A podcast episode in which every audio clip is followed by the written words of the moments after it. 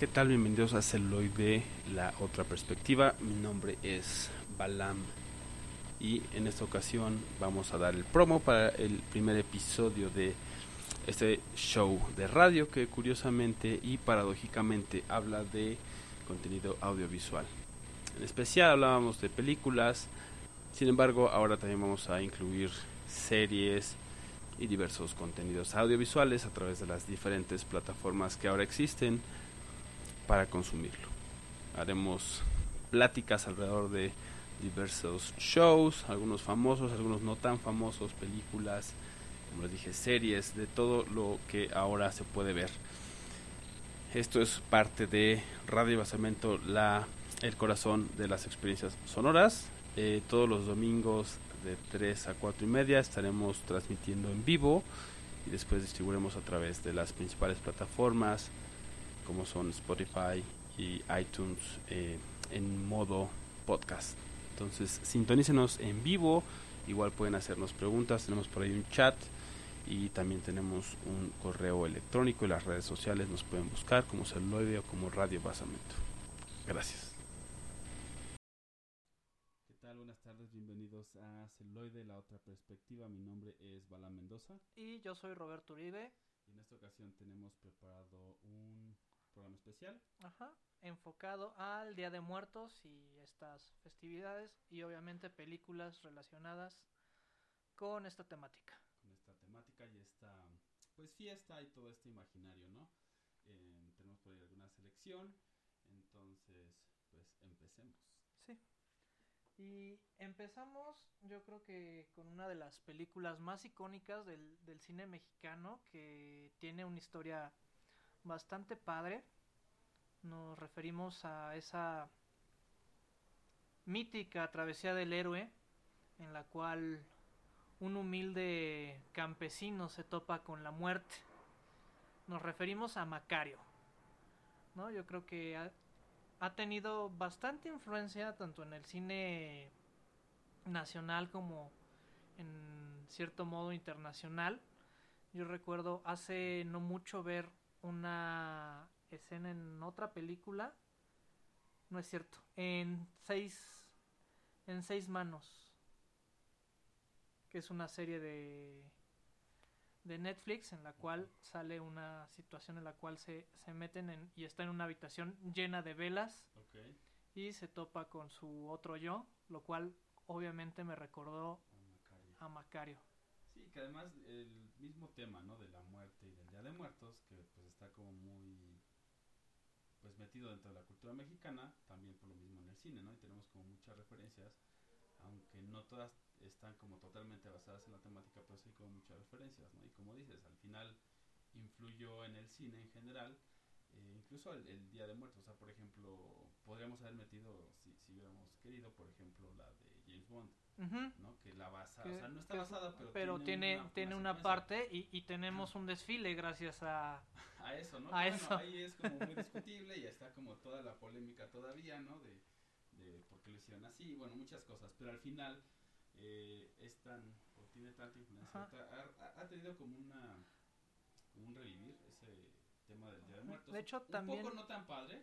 También en sí. What's Up Time in Mexico Ajá, la, la, la, la, batalla, digamos, sí, contra el narco, ajá, es durante el Día de Muertos y un desfile de Día de Muertos. Y por eso decía que no es tan positiva, porque creo que se ha asociado, por ejemplo, ha tomado más relevancia en el mundo, precisamente porque se desconoce que el Día de Muertos es una cosa y la Santa Muerte es otra, y a veces como sí. lo que llega es la, la narcocultura y todo esto pues se mezclan y creen que es lo mismo y que todos aquí somos adoradores sí. de la Santa Muerte, lo cual no es así, ¿no? Es Exacto, va es, más allá. Va más allá. Va más exacto. allá.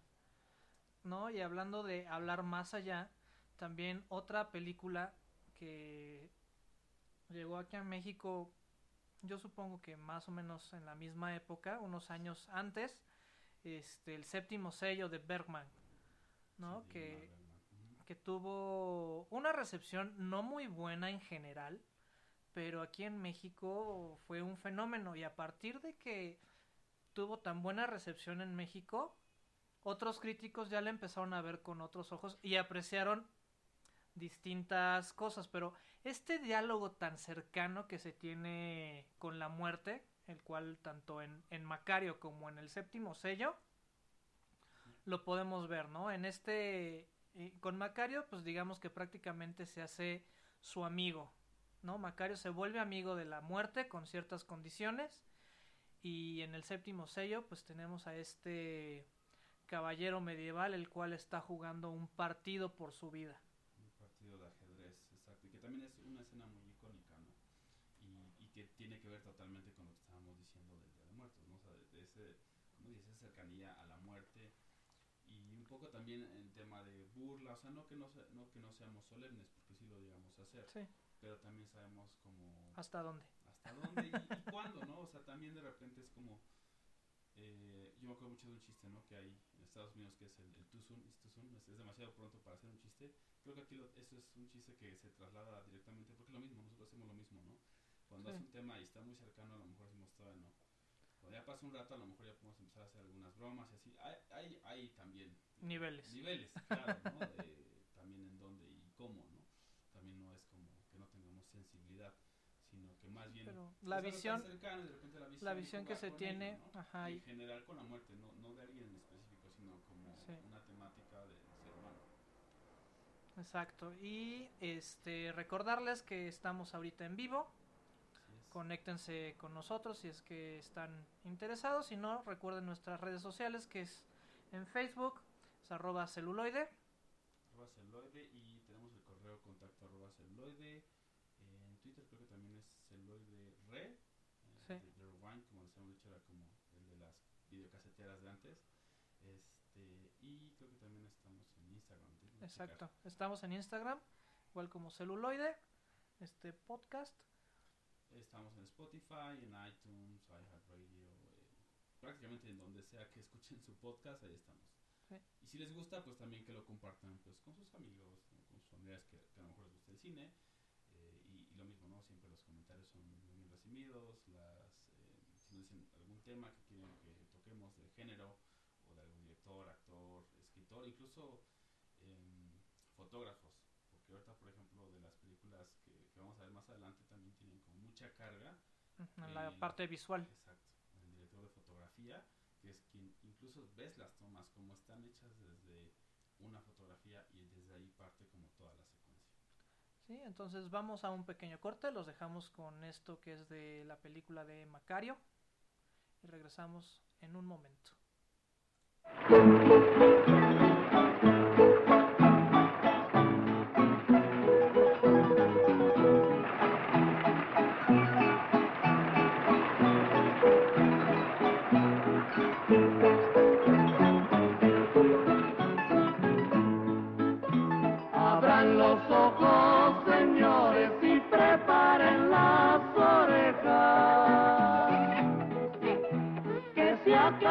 Los dolores, las dolencias y las quejas, las dolencias y las quejas. Vienen volando en carrozas porque no hay quien no se apure y quieren ganar lugares pa' que Macario los cure, pa' que Macario los cure.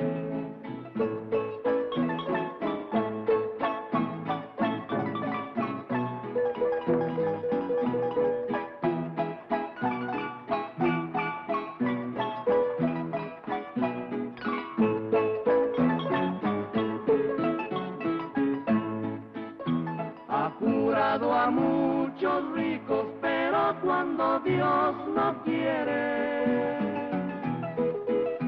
de nada sirve el dinero, también el rico se muere, también el rico se muere.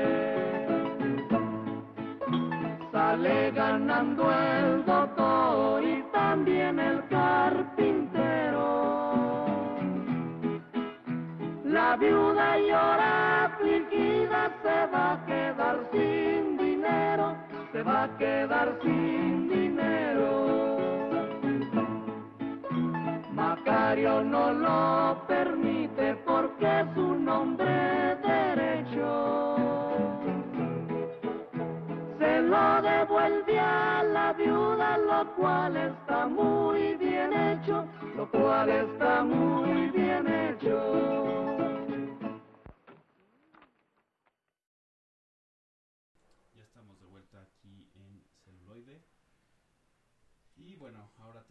Otra película, eh, más o menos este estamos hablando de la época de 1900, de finales de los 50, principios de los 60 cuando se hicieron estas películas. Eh, Macario es de 1960 y Exactamente. esta que es la momia azteca es de 57. ¿no? Por ahí otra que tenemos también es como de esa época. Entonces, eh, bueno, al final es como todavía era parte de, de lo que era considerado la, la época de, o sea, todavía mucha, había mucha producción de cine en México, ¿no? Y algo que hablábamos fuera, fuera de, del aire durante el corte musical era que, que esta historia, por ejemplo, está como, está muy padre, nada más que todavía tiene como ese... eh, Esa visión del cine teatral. Sí, como muy, muy exageradas las, las este, actuaciones, eh, sobre todo porque es un... eh, empieza a salirse ya como el tema más eh, usado, que era, por ejemplo, como los de Pedro Infante y todo esto. Entonces, pues ya es de terror. Entonces, de repente sí se nota, como, o sea, se siente que Ujú. está... Está forzada, está forzada. Los gritos y así. Sobre todo los gritos, todo lo demás está como creo que bien. De repente sí llega a ser un poco diferente porque ya no estamos acostumbrados a ese tipo de actuación tan un poco exagerada. Pero pues sí, es al final como parte de la historia de México, parte de la historia del cine y este y parte de esta tradición del Día de Muertos, ¿no? Y que tiene que ver como con todo esto. Entonces, eh, la momia azteca es, es también parte de, de lo que pues estuvimos como viendo para hacer este, este show. Y tiene, este, bueno, la historia están haciendo ahí regresiones eh, hipnóticas y de repente eh, pues a una, a una señora pues empiezan a, te- a tener como visiones, ¿no? O regresiones. pues sí, regresiones, pero pues no de su infancia o algo así como a lo esperado, sino se va a los, al tiempo de los, este, los aztecas y entonces empieza a ver como los rituales y todo esto, ¿no?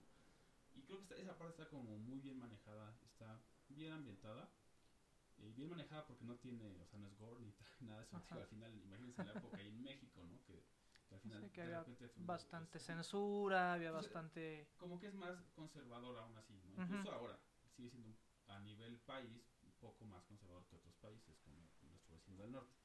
Entonces, eh, pues obviamente no hay nada de sangre en eso, pero está como bien manejado porque sí te deja como el, el mensaje. Y digo, para la época, si nos, si nos hacemos ese ejercicio de transportarnos a esa época, pues obviamente sí hubiera sido impactante ver esa película, así como de. Y bueno, ya entrando en el imaginario, que se supone que uno debe de, de pasar por el, el Xibalba, el, el río, este, para limpiarse y olvidar todo lo que fue tu vida hasta quedar descarnado y estar listo para regresar, pues aquí se supone que esta persona pues no hizo ese proceso o ese proceso no fue culminado, porque en teoría uno no debería de recordar lo que pasó en sus vidas pasadas, porque en- ese caso te afectarían en esta. Y es lo que vemos durante esta película, el cómo esta regresión o este pasado azteca le empieza a afectar en su vida actual. su vida actual, su vida diaria. Y pues igual, ya sabes, eh, un trabajo de fantasía, digo, para que no vayan a decir como que ya están hablando de, de vidas pasadas y todo este rollo. Digo, está, por eso digo, está interesante la trama, o sea, el, el planteamiento de el la película. planteamiento de todos estos temas, digo, para la época, volviendo a eso, o sea, es 57, ¿no? Entonces imagínense, o sea, creo que muchos de los escuchas que tenemos, por lo que hemos visto, pues no habían nacido, Ajá, nosotros no. tampoco, por ejemplo, ¿no? Es algo que, que rompe completamente con las generaciones de lo que, o, o las generaciones que somos ahora y que tenemos como referencia, pues otras películas, ¿no? Y otra educación, incluso otro mundo, porque pues incluso ahí se ven las, en, la- en algunas de las tomas que son eh, abiertas o afuera, no son en, lugares cerrados, pues un México muy distinto que conocemos ahora, que incluso conocimos de niños, o sea, pues obviamente ha cambiado mucho. Entonces, pues todo esto hace que también tenga como ese valor histórico, ¿no? De, de ver una película que sea distinta, de repente pues pueda llegar a ser un poco lenta, es eh, distinto el ritmo, pero pues se la recomendamos que, que vean estas películas igual Macario, ¿no? Igual no sé, van a ver que es un lenguaje distinto desde el Mm, tiempo, sí. ¿no? Desde el tiempo en cómo se van contando las cosas.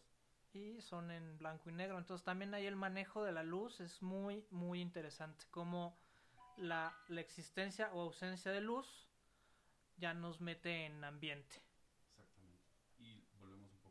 fotografía, o sea, cómo pones la cámara, y eso lo hace mucho el director de fotografía, Sí. o sea, de parte es el blocking, que es como dónde vas a poner a los actores, y eso lo define el director, eh, director vaya de la película, pero también de repente es como la iluminación, el encuadre y todo lo demás lo hace el director de fotografía, y, y en blanco y negro es muy importante. Y otra cosa interesante de blanco y negro es que los diálogos cobran una, una relevancia mucho mayor. ¿no? Incluso Sí. por ahí hay, hay un estudio, a ver si lo encuentro, que hablaba de eso, ¿no? de que por eso hay algunas eh, cineastas modernos que, Que han hecho películas en blanco y negro que mantienen, fuerte. ajá, mantienen, digamos, el uso del Sí, de blanco y negro. Pero con una, una- como una herramienta más para Claro. que tenga otras cosas que resalten. ¿no? Sí, en ese entonces, pues no había otra manera de hacer cine. Era lo que había. era lo que había, entonces uno se tenía que adaptar o arriesgarse e innovar. Exactamente. Pues vamos a otro corte, ahora los dejamos con algo de la momia azteca. Y regresamos en un momento a esto que es celuloide.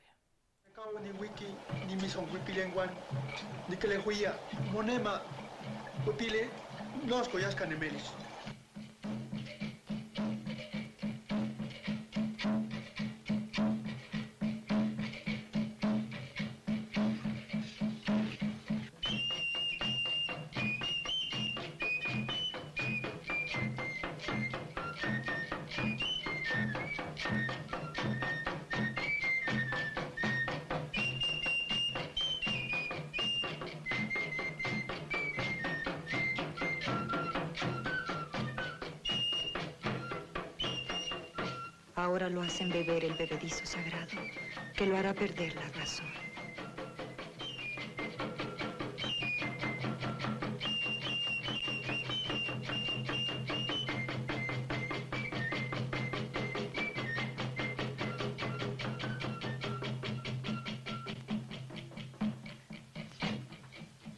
Yo seré muerta ya no en honor del gran dios de Castlipoca. Y Popoca será enterrado vivo. Y su castigo será vigilar eternamente el pectoral y el brazalete.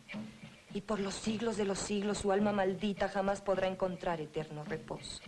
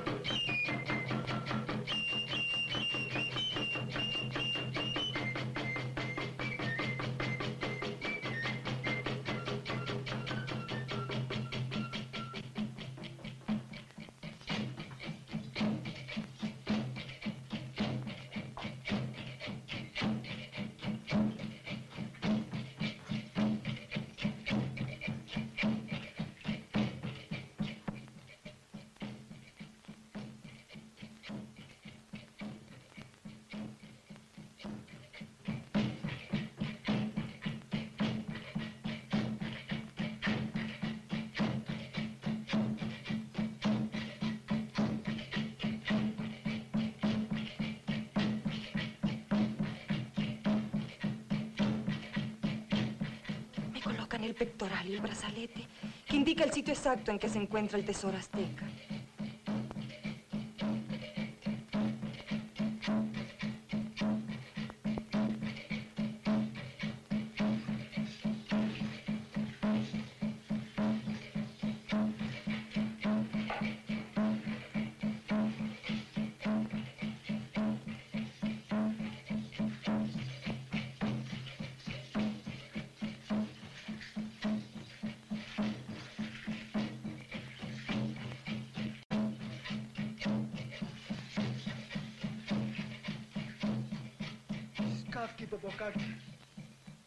Cago ni wiki.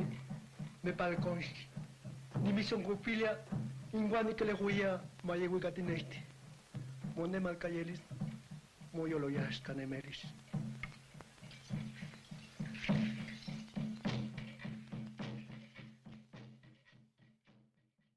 Celuloide, la otra perspectiva. Y ya estamos de vuelta aquí en celuloide. Y eso fue algo del soundtrack de la línea azteca de 1957. Y ahora tenemos eh, una película de un director que justo estamos hablando. eh, nos parece es muy bueno. Y es. eh, Sí, es, de culto, o sea, yo creo que dentro del cine mexicano y sobre todo de terror, que hay muy poquito, entonces también no hay mucho de dónde Sí, agarrarnos. Claro, no, pero aún así, digo, dejando de lado que no haya tanto material, o sea, creo que tiene cosas que son muy buenas, aunque las sí. comparamos, por ejemplo, contra autores o directores estadounidenses o europeos. Entonces creo que tiene cosas que son muy, muy buenas, aunque no haya tanto material contra Ajá. cuál compararlo mexicano, bueno, es Juan López Moctezuma y la película es La Mansión de la Locura, ¿no? De 1973. 72. 72. Sí, pues en esta tenemos una historia prácticamente surrealista en la cual este se pierden una pareja y viene a dar esta mansión que aparentemente es un psiquiátrico Sí. en el cual están tratando a los A los pacientes. a los pacientes y se van a enfrentar a una serie de peripecias y malaventuranzas, o sea, podríamos decir que es un thriller surrealista. Que bueno, es algo que, que igual que el Día de Muertos, igual que algunas cosas en el cine tenía mucha carga. Creo que ya después, eh, conforme fue pasando el tiempo, ya no tanto, pero lo surrealista era como también muy eh, importante, tiene una marca grande en el cine, ¿no? Tan es así que pues eh, Luis Buñuel lo dijo y por eso se hizo varias de sus películas eh, acá, bueno, también porque lo exiliaron, pero bueno, ese, ese es otro tema. Pero él cuando llegó y dijo, o sea, wow, ¿no? O sea, México en sí es surrealista, es la, es la definición de surrealista. Sí. Y muchos cineastas, no solo él, sino también mexicanos, lo tomaron. Y por ejemplo, este es como muestra de, de todo eso, ¿no? De, de hasta dónde podía llegar el surrealismo mexicano en el filme. Exacto. Y, y volviendo al tema de la trama, en la parte de la Unidad Azteca, o sea, también es como eso, que hay buenas historias. De repente también, eh, saliendo del, del tema del cine o del reino del cine, hay como muy buenos cuentos también en México, hay muy, muy buenos cuentistas. Y creo que va de la mano. O sea, al final, un guion lo puedes ver como un cuento también. O sea, si los personajes tienen eh, fortaleza, en el sentido de que son profundos, son reales y todo esto, pues obviamente tiene la historia cobra vida, igual que en un cuento. Digo, tiene sus diferencias y todo, ¿no? Pero al final creo que también es por eso que hay muy buenos de repente cortos y todo este tipo de, de proyectos. Pero bueno, en el caso de la, de la mansión de la locura, pues está este tema de, de que, pues, eh, de alguna manera es, se eh, hacen un, ¿cómo se llama? Amotinamiento, Mm, sí. ¿no? O sea, se rebelan, toman el control, Control de durante la- un tiempo de la, de la- Del pues instituto. del instituto que pues le dicen la mansión, es una mansión que fue hecha, eh, bueno, fue una mansión que le dieron el propósito o el uso de tratar enfermos mentales, ¿no? Y estos toman el control de ella y pues todo se vuelve así como pues totalmente surreal y al final es un poco meterse a la mentalidad de ellos, ¿no? Y lo que te decía hace rato igual, ¿no? Antes de empezar el show, que es como el Arkham, ¿no? El Arkham Sí. antes de que fuera cool. Antes de que, de que todo el mundo dijera Arkham Asylum, pues Ajá, estaba la y- y mansión de la locura. Exacto, y de los del Suicide Squad y todo ese tipo de cosas o de películas que, que hablan de los locos mentales y que ahora los Ajá. estamos ensalzando y todo esto, pues antes de que existiera, bueno, vaya sí existía en los cómics, pero Sí. no era mainstream. ya existía la mansión de la locura y también es una propuesta bastante buena, ¿no? Precisamente porque te mete en eso también de la mentalidad de alguien que no está de acuerdo. Sí, sí, sí. Entonces, pues vamos a escuchar ahora un poco de La mansión de la locura y regresamos con más celuloide.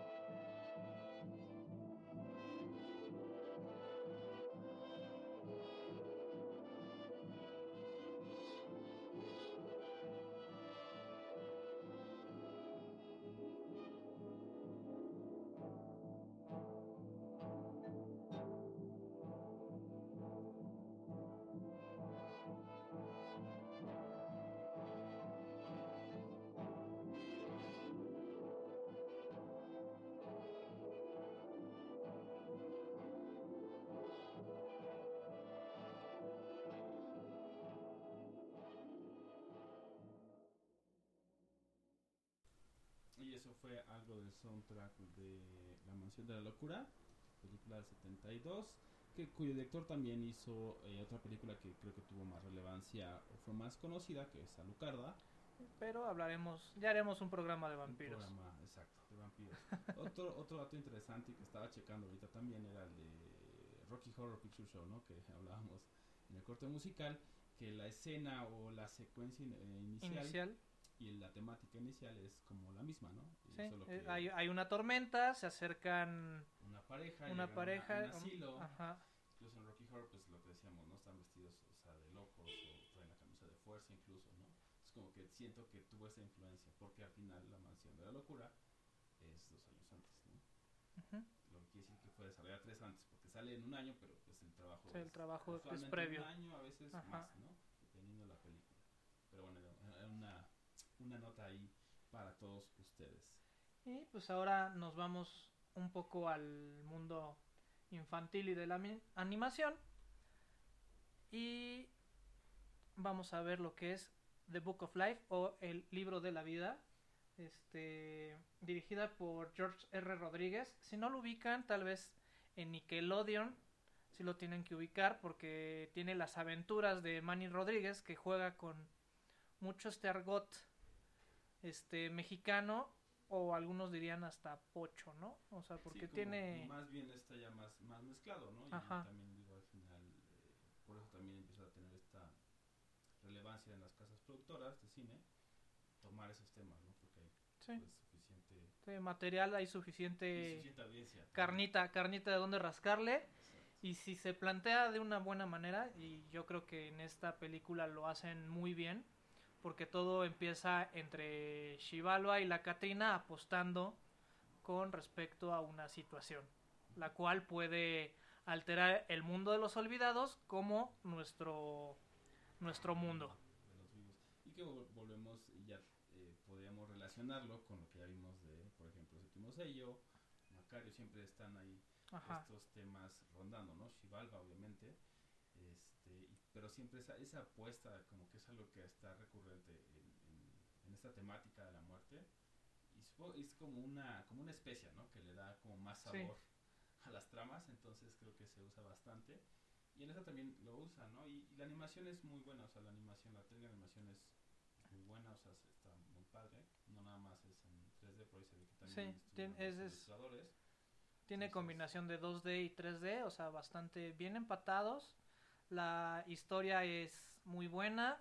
Si no la han visto, véanla. Es hasta para aprovecharla para verla con en familia, con los niños. Sí, pues, hijos, sobrinos, Ajá. nietos, no sé. Todo. Todo mundo puede ver esta Sí, película. y es está- divertida, o sea, de repente también tiene algunos este, chistes por ahí que son muy, o sea, son buenos, la verdad, o sea, no, no Sí. tienes que ser muy elaborado ni nada, o sea, son como, ok, está ahí la oportunidad, lo hacen y quedan bien, ¿no? O sea, también no están, pues, tan Sí. forzados y tampoco trataron de abusar de los chistes, ¿no? Irse por ese lado. Sí, exacto. Porque que por tuvieron la oportunidad, porque en las aventuras del tigre de Manny Rodríguez, ahí sí de repente el director y creador abusaba de ese del, del pastelazo, por así decirlo, ¿no? Del chiste de ocasión. Entonces aquí es una muy buena historia, los chistes están bien colocados. Sí, pues puede ser elementos también de drama, ¿no? Exacto. Pues digo, o sea, a lo mejor no es, o sea, porque no hay una actuación como tal, pero vaya, están los elementos adecuados para que de repente, pues sí, más de uno, pues más de uno, pues se queden a, a llorar, digo, no está, no está mal, está padre también que, que una película también animada, pues pueda hacer todo esto, ¿no? Usar el, todo el rango de emociones que tiene el ser humano y lo pueda, pues mover al final, que esa es la intención del cine, más allá de verse espectacular, que lo que hemos dicho es que nos haga sentir, por eso es un arte. Claro. Y pues bueno, los dejamos con esto de El libro de la vida. Y regresamos con más celuloide.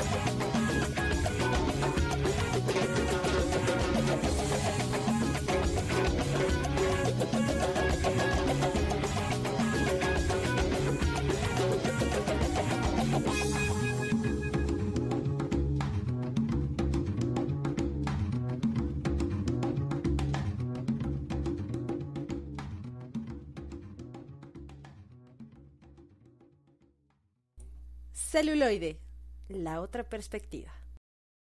Ya estamos de vuelta aquí en celuloide. Bueno, continuando con este tema de Día de Muertos, tema de la animación, pues ahora nos toca ver o hablar de de Coco, ¿no? O sea, ya nos metemos un poco en la, en la polémica, porque independientemente de que Disney quiso, digamos, pues sí, hacer el copyright o tener los derechos de, de la palabra Día de Muertos o del, sí como el concepto. del concepto del Día de Muertos, se podría decir. Un poco y saliéndonos del cine, pero es como cuando Coca quiso, ¿no? Este, Sí. patentar el color. ¿no? Que lo logró, Sí, pero después entendieron la pendejada que estaban haciendo. Exacto, y es un poco similar porque al final es una tradición, o sea, es Sí, como, o sea, es como, no sé, no, del cine, Sí. del reino del cine, pero es como decirle, no sé, a los del Amazonas, ¿no? O sea, no hagan lo que hacen, no se perfumen, lo voy a patentar. sí. Ajá, ¿y cómo lo ¿Cómo vas a enforzar? Sí, O sea, ¿cómo no, vas a no se a co- puede. o sea, a cobrarles, o sea, no.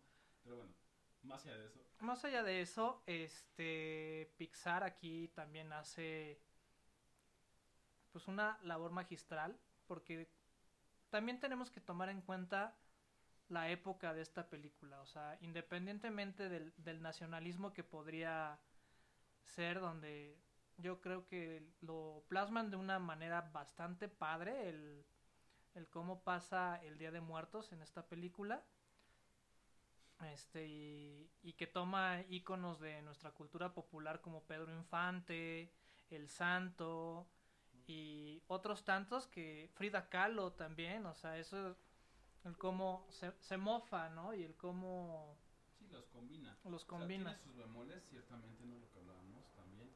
Sí. antes del show era eh, el tema de la aduana, ¿no? Que eso fue Ajá. así como eso es súper gringo. O sea, de que Sí, tiene sí, que haber una aduana para que controle a alguien que no pase de un lado a otro. Y un poco también, eh, pues, como política del país, pues, para, entre comillas, educar Ajá, educar. a todos los hispanoparlantes de que, pues, hay una aduana y no tienes Ajá, que pasar. No está bien, ¿no? exactamente, no hay un control migratorio. Ajá. Entonces eso pues, es como eh, una cosa que no, si bien lo usan como chiste y eso, pero no es tan de nosotros. Pero otras Sí. cosas que como dices, sí, sí lo son. Sí, no, o sea, te puedes ir a cualquier pueblito de Michoacán o de Oaxaca donde, donde el Día de Muertos es muy importante y se hace una gran celebración. Se ve muy bien plasmado allá. Y yo creo que hay que tomar esto en cuenta. También ahí Disney y Pixar le apostaron a una película, digamos, protagonizada por hispanoparlantes y más que nada mexicanos cuando estaban las relaciones no muy bien y habían dicho un cierre completo de fronteras. Claro, y especialmente con México, y especialmente con ajá, acababa de este, tomar posesión Este- gobierno de Estados Unidos, eh, Donald Trump. Entonces sí tenía como mucha relevancia eh, que salía la película, ¿no? Como, como, Como- un poco apoyando, por así Ajá. decirlo, ¿no? Y que sí que pues tuviera, por ejemplo, eh, O estaba sea- revisando, ¿no? Por eso también fue una codirección. Y este, no sé si el, el codirector Molina es mexicano, pero seguramente tiene este, ascendencia este, hispana. hispana, ¿no? Pero por ejemplo, Gael García Bernal, que es uno de los eh, actores que prestó su voz, pues obviamente sí lo es, ¿no?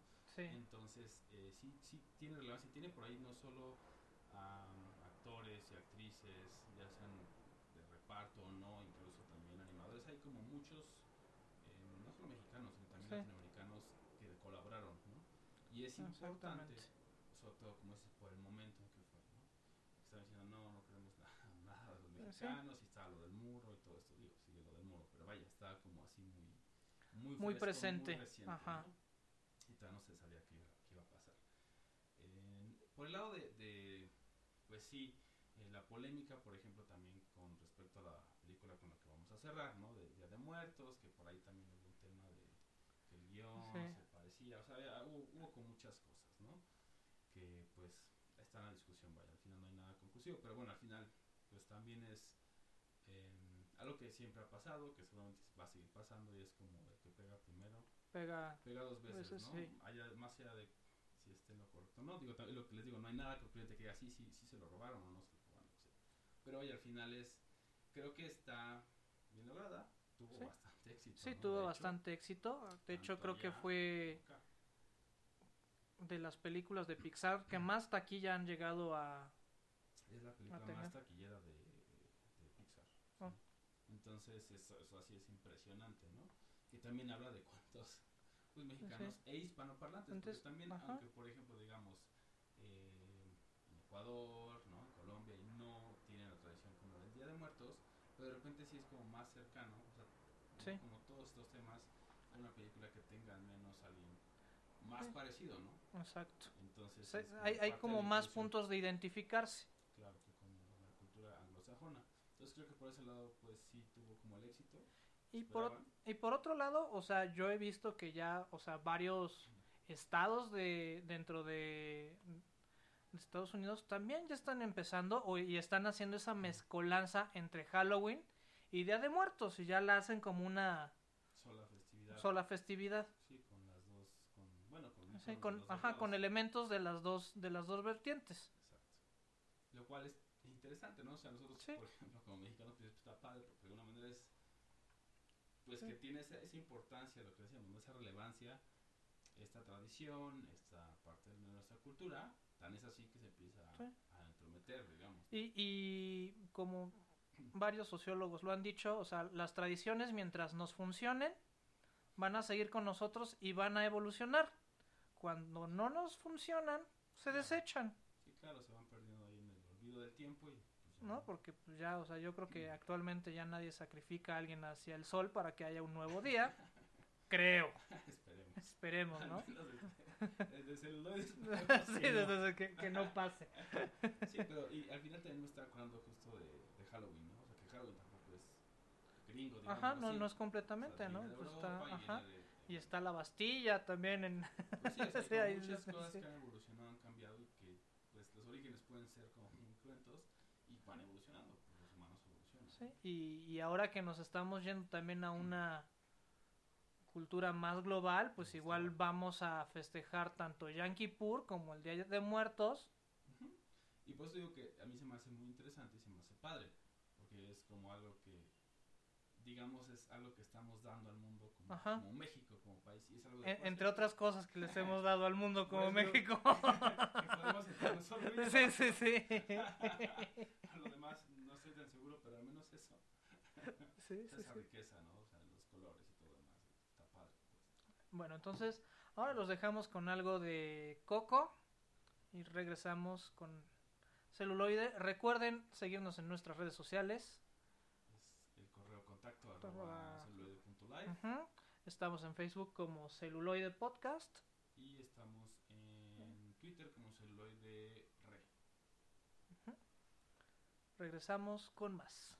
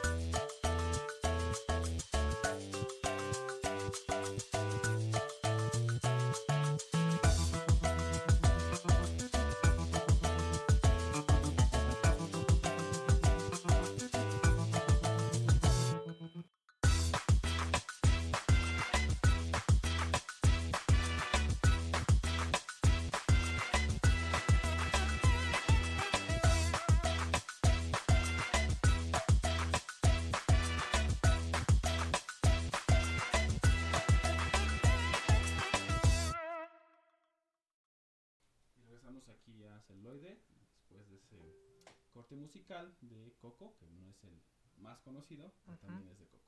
Sí. Y es del Instituto Mexicano del Sonido, ¿no? También un... Un gran exponente. Un gran exponente, sí. música, bueno, vayan, música mexicana contemporánea.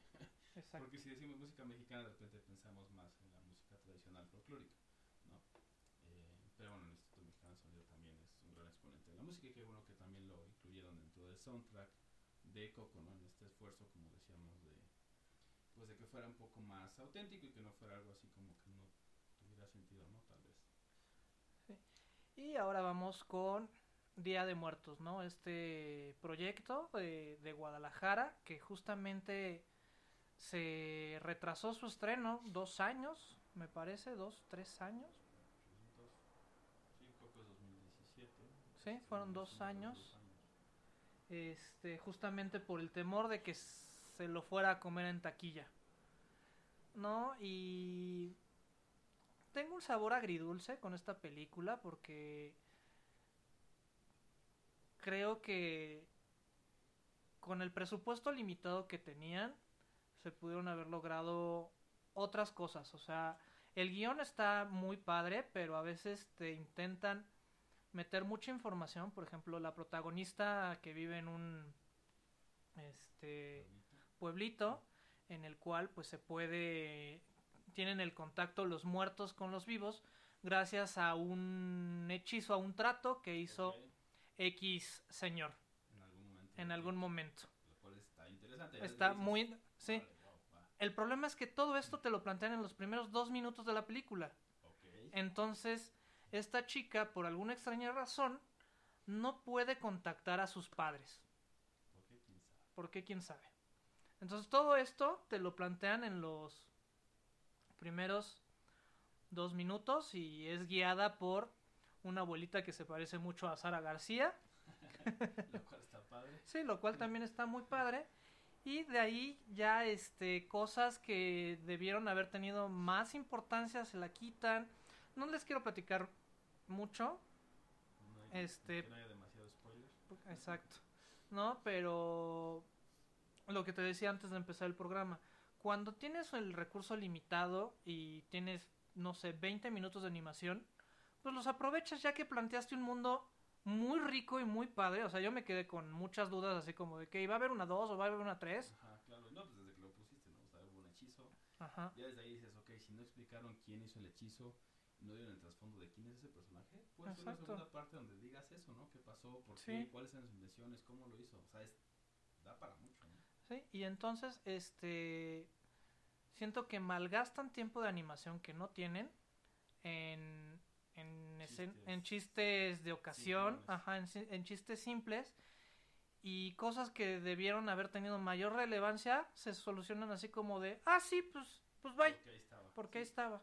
Sí, como el, este, ese recurso de, este, de la trama, ¿no? Porque en la trama y Y que de repente también, eh, lo que eh, hemos dicho de alguna manera en episodios pasados, que de repente cuando estamos viendo las películas y estamos en el modo, yo le llamo modo entretenimiento, y es como voy a ver la película, no la voy a criticar, no voy a ver luces, cámaras, no voy a ver nada, solo voy a Ajá, ver a si- disfrutar. Si me mete y no, o sea, si cuando lo que sí está muy mal, pues sí te saca, ¿no? Pero usualmente... Sí, y, y no. esta iba muy muy bien, pero al final no termina de cerrar ciertos ganchos y, y los ganchos que te, que te atrapan en la trama al final pierden importancia y se van por, por otro lado.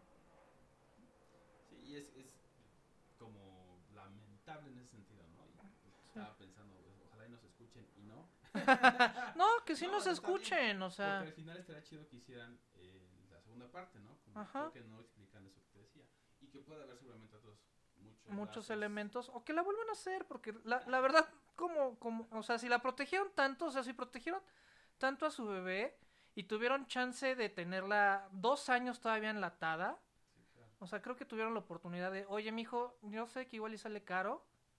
O, o ven el recurso, ven la manera de, de, de Pues, cómo... pues, te digo, una, una segunda parte, o sea, dices, ok, va, no estuvo tan chido, segunda parte, o una historia nueva, ¿no? A Ajá. lo mejor con, tomando alguno de los personajes, no sé. Sí, digo, sí, sí. Como terminando lo que estaba diciendo de- del modo de entretenimiento versus el modo como crítico y no crítico de, ay, están todos y no saben hacer nada. No, o sea, de repente es como encontrar ciertas cosas. Eh, No, porque yo lo siento que, o sea, la verdad es que luego no podemos salir del huevo cartoon. Exacto. De repente es como eso. Y a eso iba como mi tren de pensamiento, ¿no? O sea que por eso exponemos como cine también de repente, de todo un poco, pero también de repente hemos puesto, pues Kurosawa, les hemos puesto Sofía Coppola, les hemos puesto como cosas distintas precisamente porque también es una forma, digamos, de que todos conozcamos algo distinto. Porque si no conocemos algo distinto, Sí, dices, me, no estuvo tan mal. sí, Y no es Y- nada y- más y- y decir, te "Son conformas, malos", o sea, no, yo creo exactamente. que estuvo bien su esfuerzo y creo que también es importante que lo hayan hecho. sí, porque, porque pues, cuesta trabajo, o sea, realmente a- e- e- e- en México hacer animación cuesta mucho. Hacer cine cuesta Ajá, mucho, la animación cuesta más, exactamente. Entonces, sí, claro. Entonces, aventarse a un largometraje con y el... que haya tenido toda esta polémica, que hayan tenido que hacer todo esto, entonces eh, ese es un poco el punto, o sea, es como, pues Ujú. sí, es hasta- yo creo que desde mi punto de vista está bien, primero que lo hicieron, y es algo que está muy padre, porque también nos dan a nosotros, por ejemplo, de qué hablar, y pues yo les diría, continúen, ¿no? Por eso se llama más bien, Sí. más allá de lo que ellos mismos consideren, de su película es como, pues sigan haciendo, o sea, sigan haciendo cine y al final, pues todos cometemos errores, o todos tenemos cosas que queremos meter y a lo mejor no salen.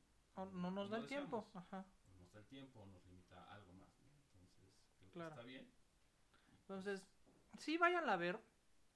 O sea, no, no es así como, no, no vayan. O sea, yo creo que, que merece el apoyo, pero pues también merecemos este buenos productos. Claro. Sería interesante, o sea, que fueran a verla y que nos Sí, los sí, comentarios no- nos manden su opinión. cuál es exacto, ¿no? Como su, no reseña, pero pues así como Sí. me gustó, no me gustó y por qué, ¿no? Estaría- eso estaría interesante porque también entre más generemos este diálogo, pues también más Ujú. se, se hace que, que se llegue, ¿no? A eso. A veces uno cree que no, de repente, a las redes sociales, ¿no? Pero de repente sí llegan a Sí, tener un impacto. Claro que llegan a tener un más impacto, haya a lo mejor este programa y más programas también se empuja a que haya pues un producto mejor en general y también que haya como más apoyo y todo esto entonces si vayan a ver también es importante. Estaba pensando que si hemos visto a mí por ejemplo en particular si bien sí me gustan las películas que son churros por ejemplo a mí en particular las de Rápido y Furioso a mí no me gustan no me encantan. O sea yo me la puedo echar una vez pero ya volverla a ver. Sí. y la- hay mucha gente que va al cine. Entonces si ven eso en el cine y pagan lo que pagan en el cine, pues también háganlo por eh, Día de Muertos y otras películas que salen, que a lo mejor dices, bueno, no estuvo tan buena, pero pues también hemos visto churros en el cine que vienen de Estados Unidos o de otros países, porque no hace lo mismo por el cine mexicano. Sí, claro. Y después decir, oye, ¿sabes qué? No me gustó por esto, y a lo mejor también generar esas plataformas, ¿no? Así como está aquí, oye, este, pues fíjate, está como todo este feedback, a lo mejor le sirve a quien está generando cine, ¿no? Sí, claro. Y pues bueno, este, antes de cerrar, como siempre, las recomendaciones.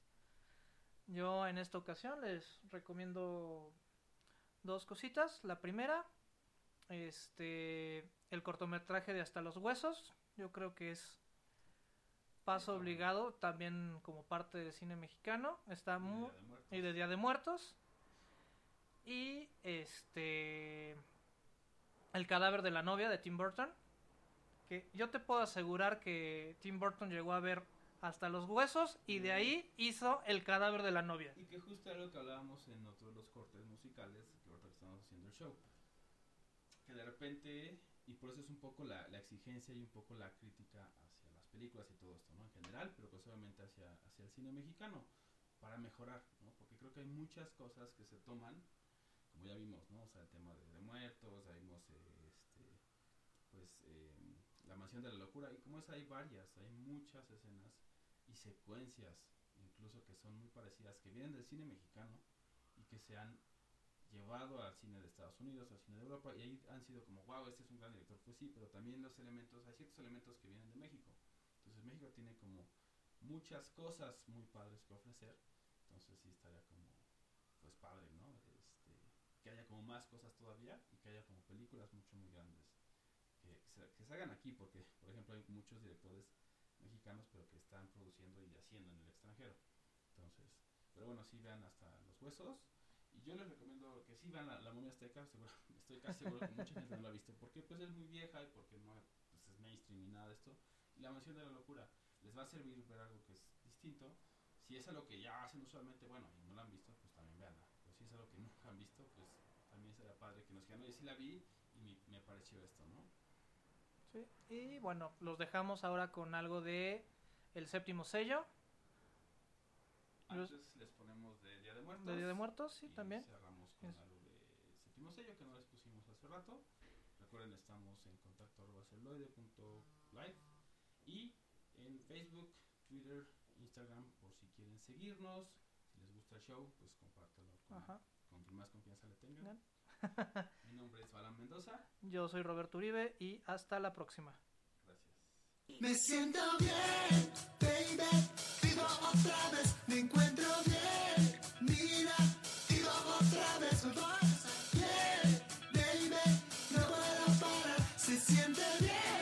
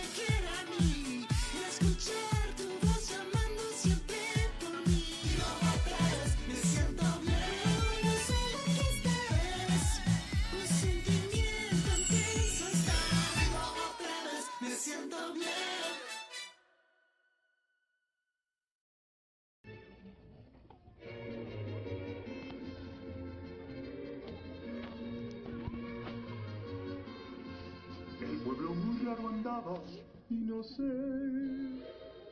veían contentos. Creyeron que se quedaban sin fiesta de Día de Muertos. Pues Jorge metió la pata. Celuloide, la otra perspectiva.